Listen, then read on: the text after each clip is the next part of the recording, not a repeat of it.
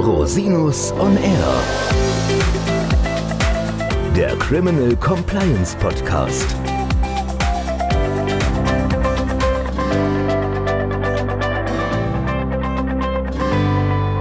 Herzlich willkommen zum Criminal Compliance Podcast. Schön, dass Sie wieder eingeschaltet haben. Mein Name ist Christian Rosinus und das heutige Thema ist Verstöße gegen Tierschutzrecht als Wirtschaftskriminalität.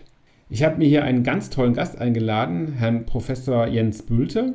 Ich habe vor einiger Zeit schon mal mit Herrn Bülte einen Podcast aufgenommen und wir haben uns in den Vorgesprächen über das Tierschutzstrafrecht unterhalten. Ein wahnsinnig spannender Bereich und da dachten wir, es lohnt sich auch darüber mal einen Podcast aufzunehmen. Daher herzlich willkommen erneut, lieber Jens. Vielen Dank, lieber Christian. Ich freue mich über die weitere Einladung, insbesondere weil mich dieses Thema natürlich in den letzten Jahren doch ziemlich umgetrieben hat. Und ich glaube, dass man das vielleicht auch mal einer größeren wirtschaftsstrafrechtlichen Öffentlichkeit darstellen kann. Ja, schön, dass du wieder da bist. Und da schließt sich eigentlich auch gleich die erste Frage an. Du bist ja eigentlich Wirtschaftsstrafrechtler. Was hat das mit Tierschutzstrafrecht zu tun? Ja, die Frage kommt nicht selten, wenn ich mich mit Tierschutzstrafrecht beschäftige, dass dann gefragt wird, sonst machen Sie doch was mit Geldwäsche und Steuerhinterziehung und so. Aber wenn man sich genau anschaut, worum es in dem Bereich, für den ich mich interessiere, geht, dann wird relativ schnell deutlich, dass es sich um Straftaten in Unternehmen handelt. Die Straftaten werden häufig organisiert und systematisch begangen und auch mit Verbindungen zu unterschiedlichen Unternehmen, zum Teil mit Verbindungen zu Verwaltung und Politik, sodass man durchaus von organisierter, zum Teil zumindest von organisierter Wirtschaftskriminalität sprechen kann. Und wenn man sich anschaut, welche Werte da dahinter stehen und um welche Beträge es geht, und auch wie Wirtschaftszweige beeinträchtigt werden, wenn sich manche eben nicht an die Regeln halten und dadurch deutlich günstiger produzieren können. Das liegt irgendwie auf der Hand. Also deswegen ist der Unterschied zwischen Umsatzsteuerhinterziehung und Tierquälerei, die zu Kostenreduktion führt, gar nicht so fernliegend, denke ich. Was ist denn unter Tierschutzstrafrecht zu verstehen? Was sind denn da Fallgruppen oder Regelungskomplexe? Ja, es gibt natürlich unterschiedliche Bereiche. Wir haben zwar nur eine Vorschrift im Tierschutzgesetz, den Paragraphen 17. Da geht es darum, dass sich strafbar macht, wer Tiere ohne vernünftigen Grund tötet und Tiere, ganz grob gesagt, quält. Das kann entweder sein, indem er ihnen nicht unerhebliche Schmerzen oder Leiden über einen längeren Zeitraum oder wiederholt zufügt oder dadurch, dass er Tiere eben aus froher Gesinnung verletzt oder quält.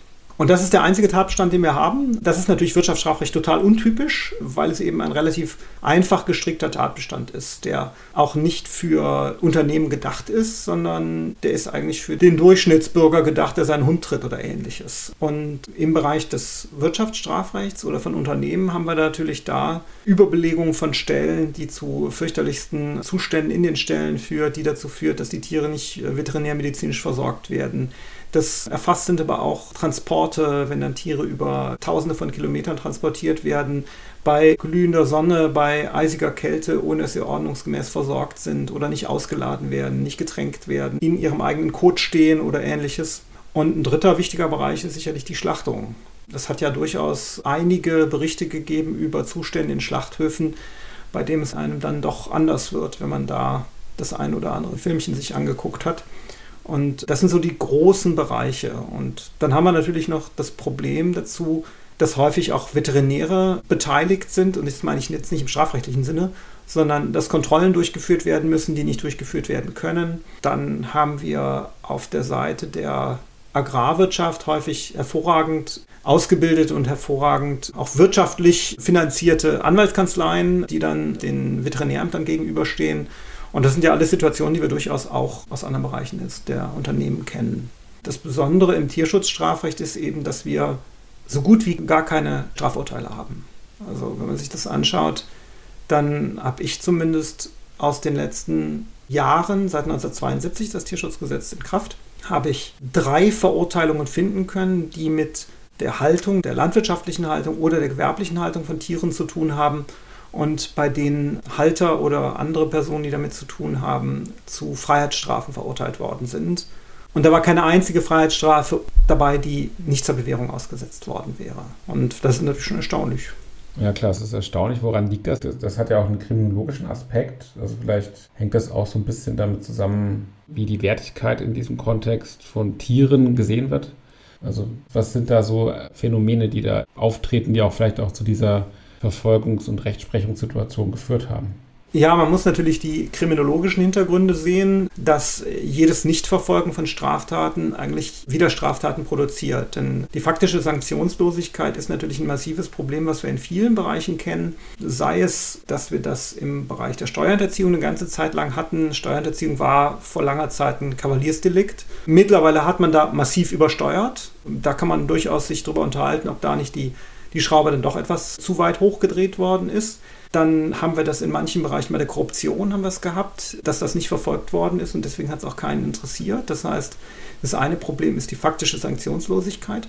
Und dann haben wir Bereiche, in denen man äh, davon sprechen kann, dass einfach die Kenntnisse fehlen, um damit umzugehen. Denn das Tierschutzstrafrecht ist wie jedes andere Wirtschaftsstrafrecht, das auf Fachrecht und auf anderen Disziplinen beruht, für den Juristen natürlich schwer zugänglich. Also woher soll ich denn als Jurist wissen, wann ein Tier leidet? Klar, wenn das Tier blutet und vor Schmerzen schreit, dann weiß ich das.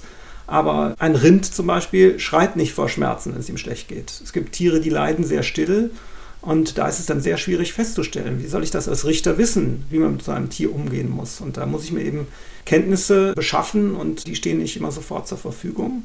Das ist jetzt kein kriminologischer Aspekt, aber auch ein Aspekt des strafrechtlichen Anwendung der Vorschriften. Und dann habe ich natürlich noch das Problem, dass wir einen Strafrahmen haben, der relativ gering ist mit bis zu drei Jahren Freiheitsstrafe, selbst für gewerbsmäßige Straftaten, also für, für schlimmste Zustände.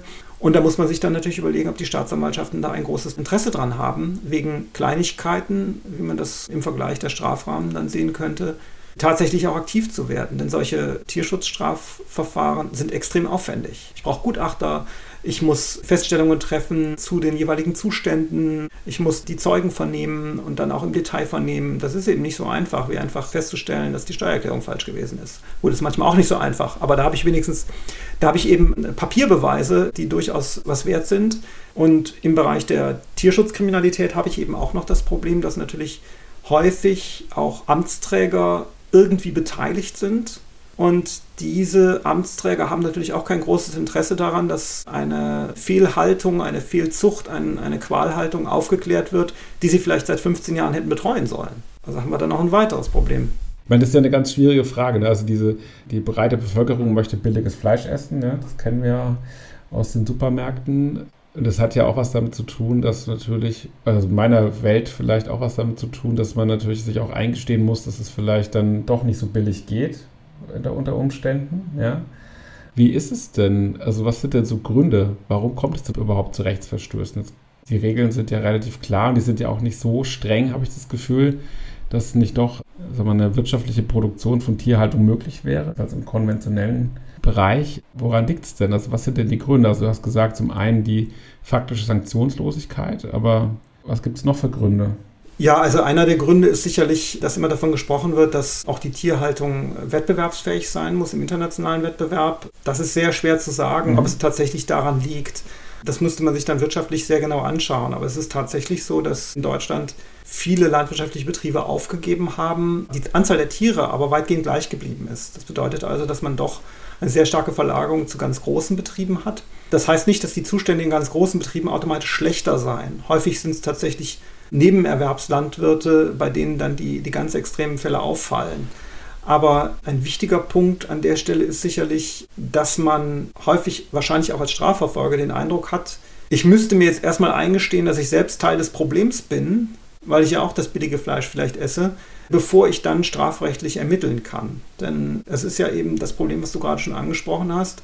Wenn ich das Fleisch eben billig auf meinen Grill haben will, dann kann ich nicht sagen, aber der böse Landwirt, der darf es nicht zu dem Preis produzieren. Das andere Problem, was im Moment auch intensiv diskutiert wird, ist die Frage, inwiefern nicht Lebensmittelkonzerne so viel wirtschaftlichen Druck auf Landwirte ausüben, dass die anders eigentlich gar nicht mehr überleben können.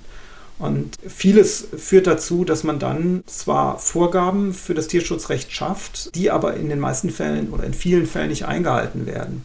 Das heißt dann immer, ja, also die Zahl der Verstöße sei gar nicht so groß. Da ist die Frage, womit man das vergleicht. Also wir haben ein massives Vollzugsdefizit und ein massives Kontrolldefizit.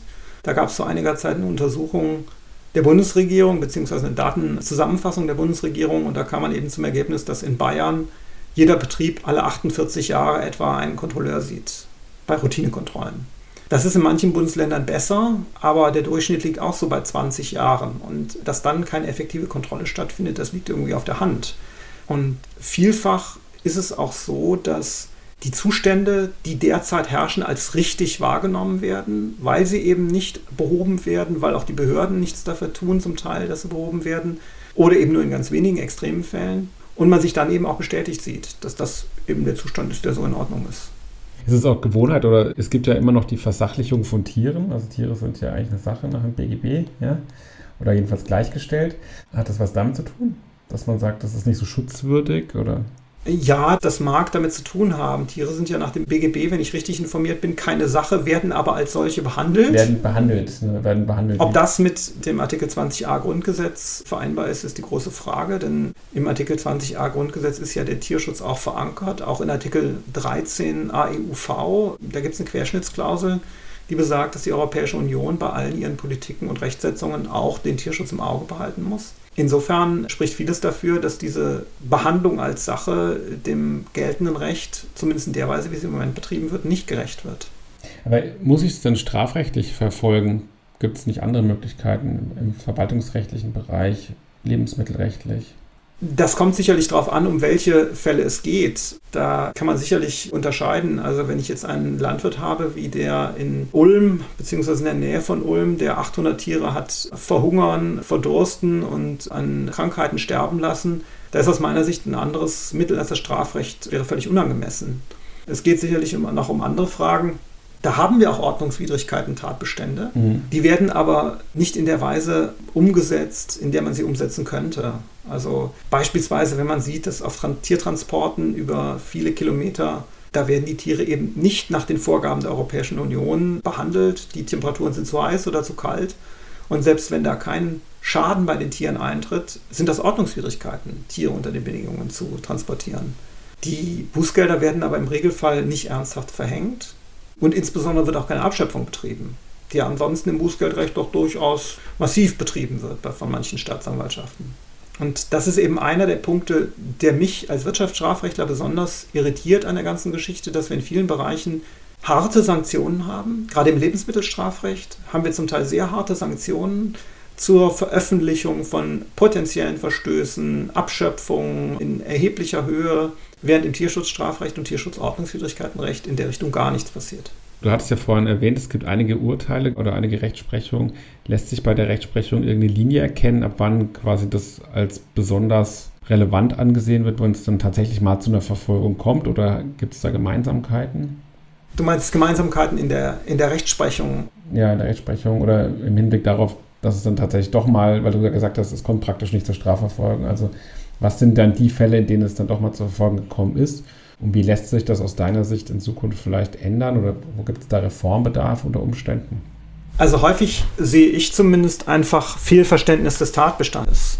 Also wirklich ein Fehlverständnis des Strafrechts. Wir sehen das insbesondere bei Rindern beispielsweise, die nicht ordnungsgemäß gehalten werden, die sich nicht bewegen können, die nicht genug Futter kriegen. Da gehen dann Gerichte hin und sagen, ja, die Rinder, die haben sich ja nicht irgendwie auffällig verhalten, die haben nicht vor Schmerzen geschrien, deswegen wird es denen schon gut gegangen sein. Und jeder Sachverständige kann dem Gericht eigentlich sofort sagen, dass Rinder still leiden und eben das nicht zum Ausdruck bringen. Jeder, der einen Hund hat, weiß, dass Hunde, wenn es ihnen richtig dreckig geht, keine Laute von sich geben, sondern sich zurückziehen.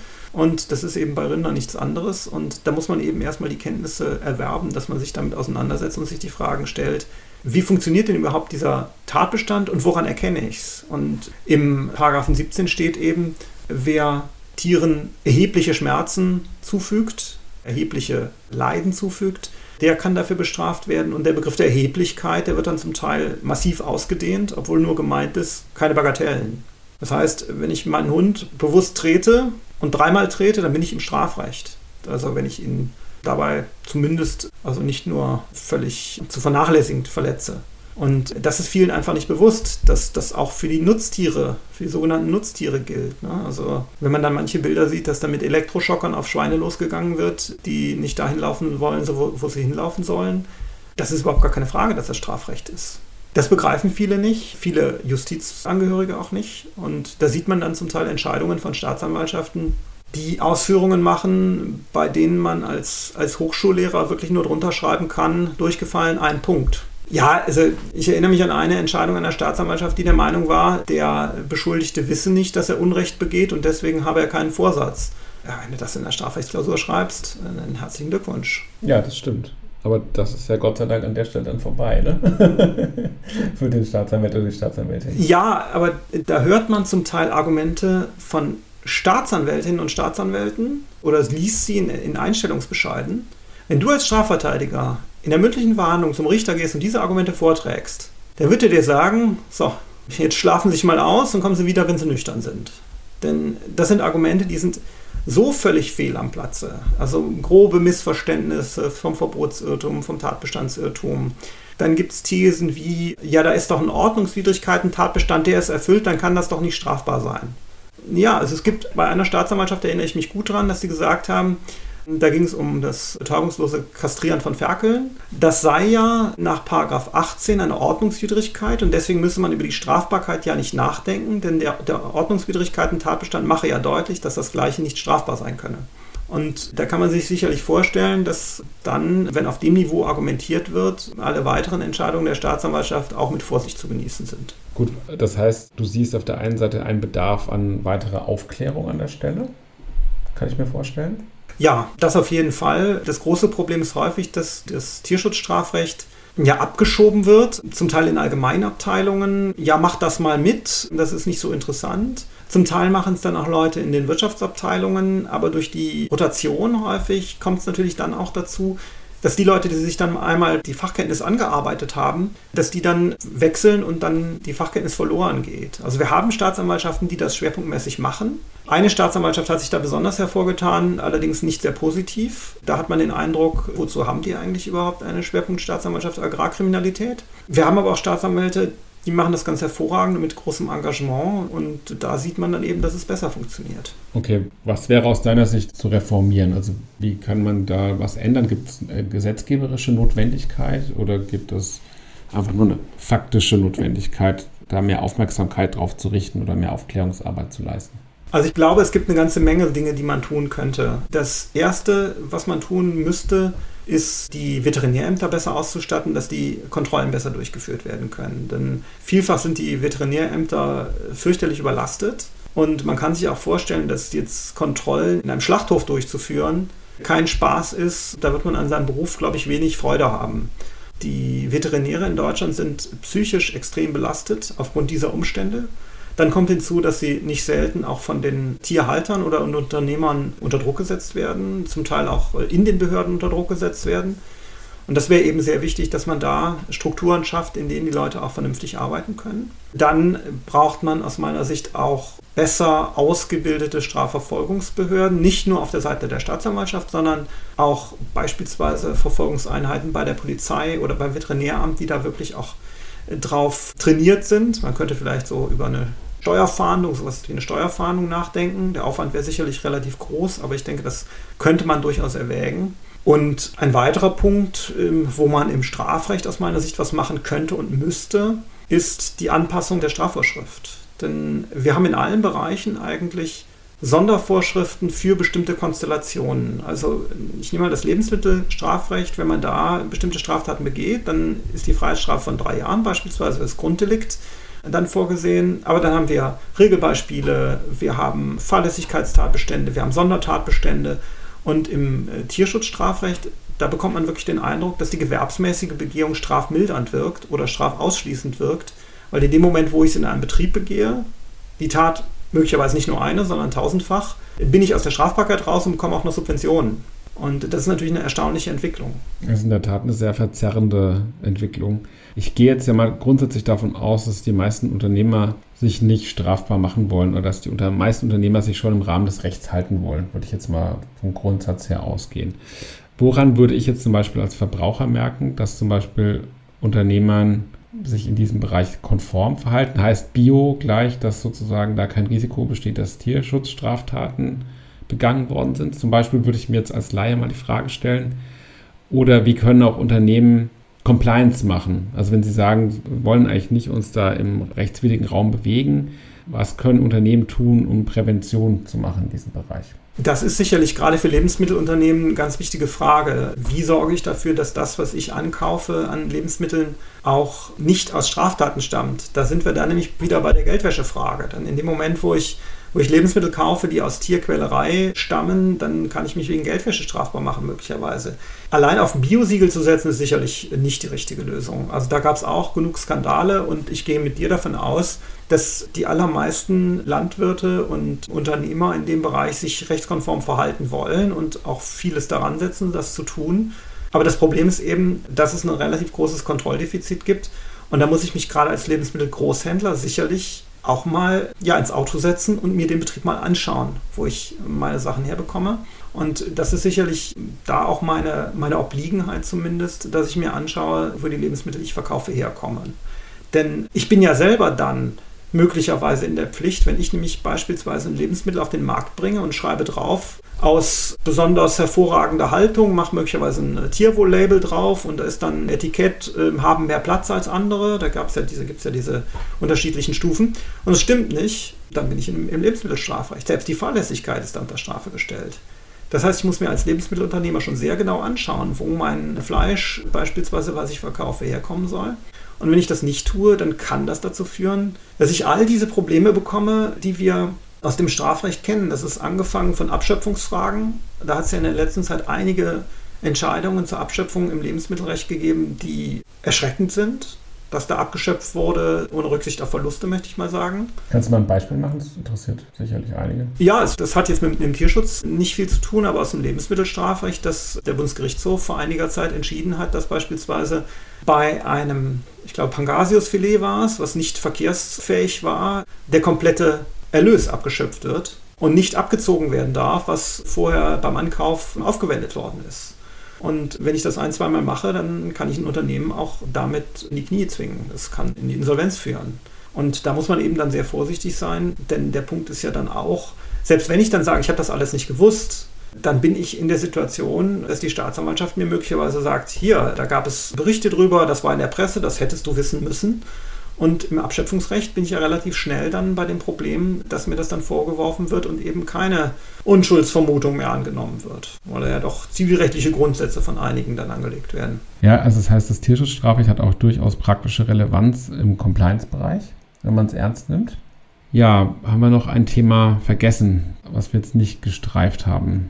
Du hattest ja nach den Änderungen im, im, Strafrecht gefragt und wir haben, ich habe zusammen mit meiner Mitarbeiterin vor einiger Zeit ein Gutachten gemacht und eine Änderung vorgeschlagen.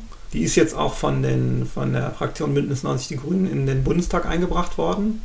Und ich war dann doch erstaunt, mit welchen Argumenten von den Regierungsfraktionen dagegen gehalten worden ist. Wenn man sich die Argumente anhört und man vergleicht sie mit Bereichen wie Verbandssanktionen, Stalking oder eben Geldwäsche, dann ist man doch erstaunt, dass das die gleichen Parteien sein sollen. Denn da hieß es, wir wollen im Strafrecht nicht überreagieren, man muss das mit nicht strafrechtlichen Mitteln lösen, wir brauchen mehr Kontrolle. Hier greifen die Grünen wieder reflexartig zum Strafrecht. Da muss ich sagen, bin ich dann schon etwas irritiert, wenn so argumentiert wird. Das finde ich dann doch schon sehr erstaunlich. Ja, so passiert Gesetzgebung manchmal, ne? Ja, ja. ja, ganz herzlichen Dank, lieber Jens. Das war eine sehr spannende und instruktive Einführung ins Tierschutzstrafrecht. Es hat wirklich Spaß gemacht Gerne. und eine ganz tolle Ergänzung hier für den Podcast. Ja, wenn Sie noch Fragen haben, wenden Sie sich gerne an Herrn Professor Bülte. Die Kontaktdetails finden Sie in den Show Notes. Wenn Sie Fragen an mich haben, wenden Sie sich gerne an mich unter info at rosinus-on-r.com. Herzlichen Dank, dass Sie sich die Zeit genommen haben, den Podcast zu hören. Bis zum nächsten Mal. Ich freue mich auf Sie.